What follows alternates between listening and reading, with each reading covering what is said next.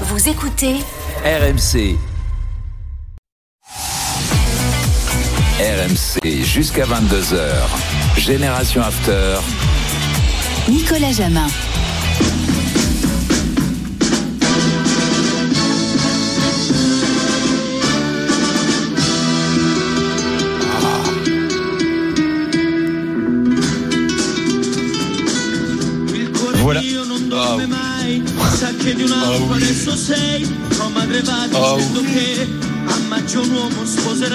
Je connais pas Polo.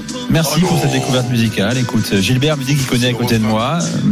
Nous écoutons donc Massimo Ranieri, euh, les gars. Voilà. 1969, euh, excellente année. Excellente année. Bon. Euh, Renault Foot, on t'a fait plaisir Polo. Hein. Ah oui, Tu remercieras, ouais. hein. Je dis plus rien. Tu dis plus rien maintenant. Quand même, tu seras sollicité. Tiens, mon, mon cher euh, Johan, on nous demande également sur Studio, puisqu'on parle de, transfert. euh, Tovin à l'Odinese, c'est fait? Oui, c'est fait. Euh, alors on sait que Delofeu euh, est blessé, qu'il va être Gérard. à nouveau opéré, que ça a été une des grosses réussites du début de saison de l'Udinese. Il a clairement porté l'attaque euh, des Frioulans et et là, euh, ils ont besoin d'un joueur un peu étincelle, un joueur un peu technique, capable de faire la différence euh, à la fois individuellement, mais aussi de d'assurer une certaine liaison technique avec les autres joueurs. Et ils ont identifié Tovin comme étant euh, ce joueur-là. C'est un club qui a pas forcément énormément de de, de, de- de moyens, qui met pas forcément des très très gros salaires, euh, et qui surtout fait d'habitude beaucoup confiance aux jeunes, euh, qu'ils envoient ensuite euh, chez Julien Laurence, puisque. Puisque euh, à Watford, euh, puisque quand on recrute un joueur à l'Udinese, on lui dit t'inquiète pas, si t'es bon dans deux ans, tu vas en première ligue. Eh ben. On verra. Fred. Euh, un joueur qui veut partir, Saúl Niguez, il a marqué pourtant le but de la victoire de l'Atlético. Euh, Saúl Niguez veut partir parce qu'il estime que Bon, il n'a jamais retrouvé son vrai niveau hein, de, de la grande époque. C'est triste, hein, parce que c'est c'est un super, super joueur. Bah ouais, c'est un super joueur. Ouais. Mais avec ça, courant passe pas très bien avec. Euh, Justement, il n'était pas Simeone, avec Simeone, euh, il était plus élégant, il était Bah ouais, il avait envie de jouer au foot, quoi. donc, euh, donc, euh, il- c'est un, un départ possible dans les prochaines heures, celui de Saúl Niguez. Mon cher Julien, on a des spécialistes qui nous écoutent hein, le lundi soir dans les drôles de dames. On me parle de Jed Spence, euh, dont on parle beaucoup en Championship. Euh, il y a une rumeur qu'il annonce à Rennes. Que peux-tu nous dire de ce joueur C'est du supporter rennais qui nous demande. Ouais, c'était un joueur qui a été très bon la saison dernière en Championship avec euh, avec Middlesbrough, euh, qui était prêté à l'époque et qui est parti à Tottenham contre 10 millions d'euros, je crois, euh, cet été, avec une petite hype autour de lui. Et euh, notre ami Antonio Conte ne l'a jamais fait jouer pendant les six, quasiment pas de la saison de toute façon. Et là, il a joué un tout petit peu l'autre jour. Et quand on lui posait la question sur Spence, il disait ah ça c'est une recrue du club. Donc euh, Antonio Conte avait mis très, très très clairement dès le départ, c'est pas mon joueur, j'en voulais pas. Euh, et donc il est dans une impasse un petit peu parce qu'il jouera pas beaucoup. Pourtant je pense qu'il a du potentiel, mais il est encore jeune. Il a encore beaucoup à apprendre. C'est plus un, un piston droit qu'un arrière droit vraiment. Euh, D'ailleurs c'est comme ça qu'il avait été très bon avec Middlesbrough. Il jouait, il jouait un piston droit. Il, il, accélérait sur son côté droit de haut en bas tout, tout, tout le match. Et, euh, et voilà, ce serait intéressant de le voir, mais je sais pas pourquoi euh, Rennes s'intéresse beaucoup au marché britannique, puisque Joe Rodon est arrivé donc Mhm. de Tottenham aussi, lui euh, l'été dernier, par exemple. Donc c'est intéressant, mais aujourd'hui, il n'a pas le niveau d'un. Marie Traoré, par exemple, loin de là. hein. Polo euh, en Allemagne, euh, c'est fait depuis trois jours. Aïssa Ladouni, international tunisien. Et euh, très vite, toi, toi le premier, tu as reçu beaucoup de messages de supporters tunisiens parce qu'il y a un effet Ladouni à l'Union. Bah, c'est très clair. Alors c'est marrant parce que les supporters, moi j'ai réagi comme un supporter au départ et comme la, majorité des supporters allemands lorsque je suis allé voir sur les réseaux sociaux. Et c'est pourquoi euh, Laidouni arrive à l'Union parce qu'il y avait euh, 10 joueurs qui étaient sous contrat au milieu de terrain. Il faut savoir que c'est le cœur justement de, l'Union, c'est-à-dire qu'on fait beaucoup de remplacements, euh, de turnover parce que c'est euh, dans le 3-3-2-2 de Urs Fischer, et ben c'est là où ça se passe.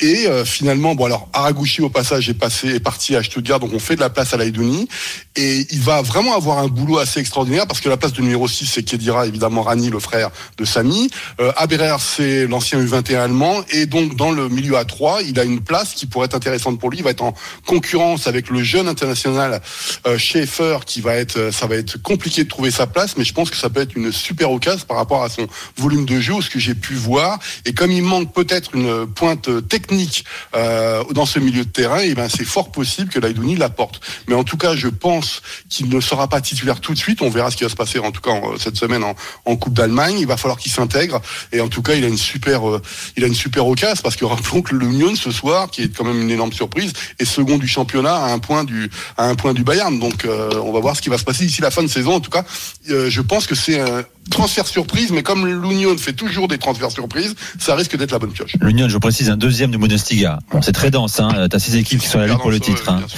ouais. Euh, Johan, euh, l'Inter a un joueur encombrant, on l'aurait pas cru il y a encore quelques mois, c'est Romelu Lukaku. Ouais, c'est un Que peu faire de Lukaku? Ben, c'est une vraie question parce que euh, que pendant son absence, Dzeko et Lautaro jouent, ça paraît logique. C'est les deux meilleurs attaquants. Correa s'est jamais imposé à, à l'Inter entre blessures et prestations un peu un peu moyennes, pas très fiable finalement sur la régularité. Euh, le problème, c'est que là, Lukaku est revenu. Euh, depuis début 2023, il y a une seule titularisation. Il y a trois entrées en jeu, dont deux pour euh, les dix dernières minutes. Le match de la finale de la Supercoupe, euh, il est sur le banc, il y reste. Pendant ce temps-là, Dzeko et Lautaro montrent toujours cette complicité qu'on leur connaît et qu'on admire maintenant parce que euh, vous l'avez souvent entendu dire ici, mais moi, Dzeko, euh, c'est un joueur magnifique. Euh, voilà, si on parle sur le pur plan esthétique, je, je trouve ça génial. Euh, c'est quelqu'un de très cérébral qui voit tout très bien, qui exécute bien en plus. Quand vous regardez la passe décisive qu'il fait sur le but de Lautaro ce week-end contre la Cremonese, vous dites si c'est, euh, je sais pas moi, Zidane, Totti, Del Piero qui l'a fait, c'est, on n'est pas surpris. Euh, et donc euh, la vraie question c'est bah ok Lautaro et Dzeko c'est le duo c'est eux qui marquent c'est eux qui portent l'Inter quand ça va moins bien. Et qu'est-ce qu'on fait de Lukaku? Parce que euh, quand il rentre en jeu bah on voit qu'il a besoin d'accumuler les minutes parce qu'il revient de blessure et etc mais si accumuler les minutes il faut jouer pour ça. Et si on lui donne que 10 minutes en fin de match ou que comme la Supercoupe il l'a pas sur le banc c'est un petit peu délicat. Et, et en plus je sais pas euh, si euh, Chelsea a repris les accords de, de l'ancienne euh, direction, alors euh, accords verbaux sur Lukaku, parce qu'ils s'étaient mis d'accord l'Inter avec Chelsea, l'ancienne direction, avant la vente à, à Todd Bowley, de, euh, de le reprêter une deuxième année si ça se marchait bien, etc., un tarif plus ou moins abordable pour les finances de l'Inter. Euh, là, euh, vraie question. Un, est-ce que Chelsea va vouloir le reprêter une deuxième année ou est-ce qu'ils vont chercher plutôt à monétiser et à le vendre pour rentrer quand même un peu. Parce que Chelsea ils achètent, va bien falloir vendre aussi un petit peu à un moment donné. Et la deuxième question, c'est est-ce que l'Inter va vraiment vouloir de Lukaku la saison prochaine quand on voit que cette saison, pour l'instant, c'est comme s'il n'avait pas été là? Bon, on, verra ça. Euh, il est pour Marseille, Lukaku. Très cher. Ouais, c'est cher en termes de salaire. Pour le lancer 4 mois C'est combien, de le salaire à Marseille, tout va bien. C'est combien le salaire? On est sur du. Alors à Chelsea, je sais pas parce que là, euh, l'Inter en prend qu'une partie, ils prennent pas tout à 100%. Julien, tu sais pas? Je me rappelle plus, j'aurais dû regarder avant l'émission. À Euh, l'Inter, je crois que c'était 7,5 de mémoire. Oh, bah, ouais, Net, donc, euh, laisse net. tomber, ouais. Ouais, mais je Marseille crois prend qu'il est à 10% du 10, salaire. Je crois qu'il est à 10. Ouais. euh, Bon. Il était à 10 après à Chelsea. Fred, euh, la fin d'une série incroyable chez toi en Espagne, celle d'Inaki Williams euh, de l'Athletic Club de Bilbao qui va rater un match pour la première fois depuis 7 ans. Ouais, 7 ans, exactement. depuis 2016. Euh, c'est un truc de fou. Iñaki Williams, euh, donc de, de l'Athletic Club des Bilbao, 251 journées de championnat consécutives. il a tout joué. Alors parfois comme remplaçant, hein, mais il a, il a, il a joué 251 matchs de Liga consécutifs. Voilà.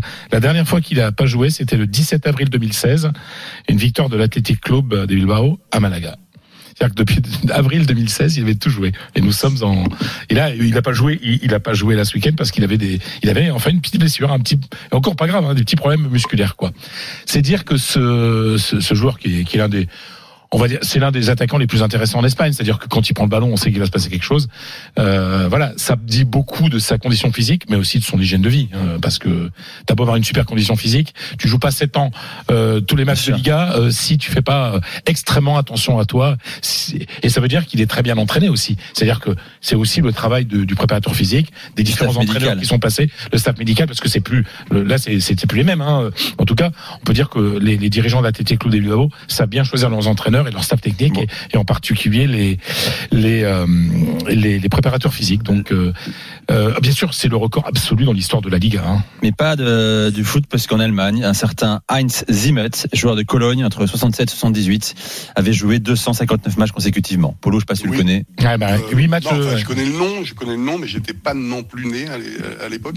Mais c'était, euh, c'était à l'époque, je m'intéressais pas encore complètement au, au, au- au foot allemand, encore que quand j'ai mes premiers souvenirs datent mais ça, ça serait intéressant comme débat, par exemple, dire que pourquoi vous avez choisi l'Angleterre, le, le ceci et l'Allemagne, et, voilà. on a la deuxième partie de saison pour le faire. On a plein de débats. Ah, on va le faire ça, tiens. Et on aura un invité lundi prochain également. Merci beaucoup, euh, les gars. Merci, Johan. Merci, merci, merci, Fred. messieurs. Merci, Julien. Merci, les Polo. Merci les gars. Merci à C'était vous. un, plaisir. T'es meilleur sur Sheila que sur MC Solar, apparemment. Massimo Ranieri.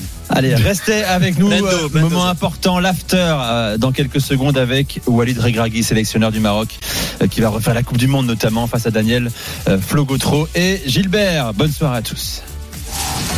Génération After.